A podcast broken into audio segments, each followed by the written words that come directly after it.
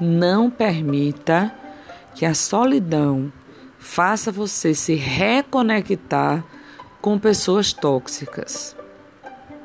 Então, como se fazer para manter forte e não ter uma recaída em um relacionamento que não é aquilo que você merece? Pensa comigo. Lembre-se dos motivos pelos quais aquele relacionamento não deu certo. A carência e a solidão pode te fazer romantizar uma relação que tinha muito mais aspectos negativos do que positivo. Por isso, busque ser racional com relação a isso e perceba os motivos pelos quais esse relacionamento não vale a pena. Direcione o seu foco para você. Anote no papel os seus dez maiores sonhos.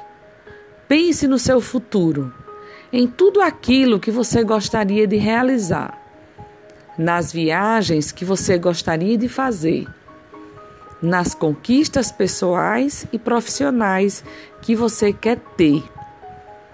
Tire o foco desse relacionamento e coloque em você.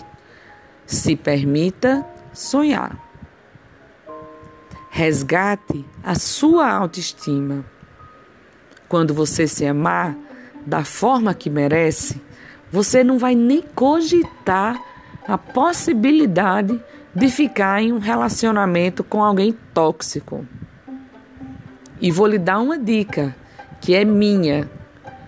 Quando eu entrar num próximo relacionamento, eu vou pedir uma ressonância magnética do cérebro do candidato e um laudo psiquiátrico atualizado da sua sanidade mental.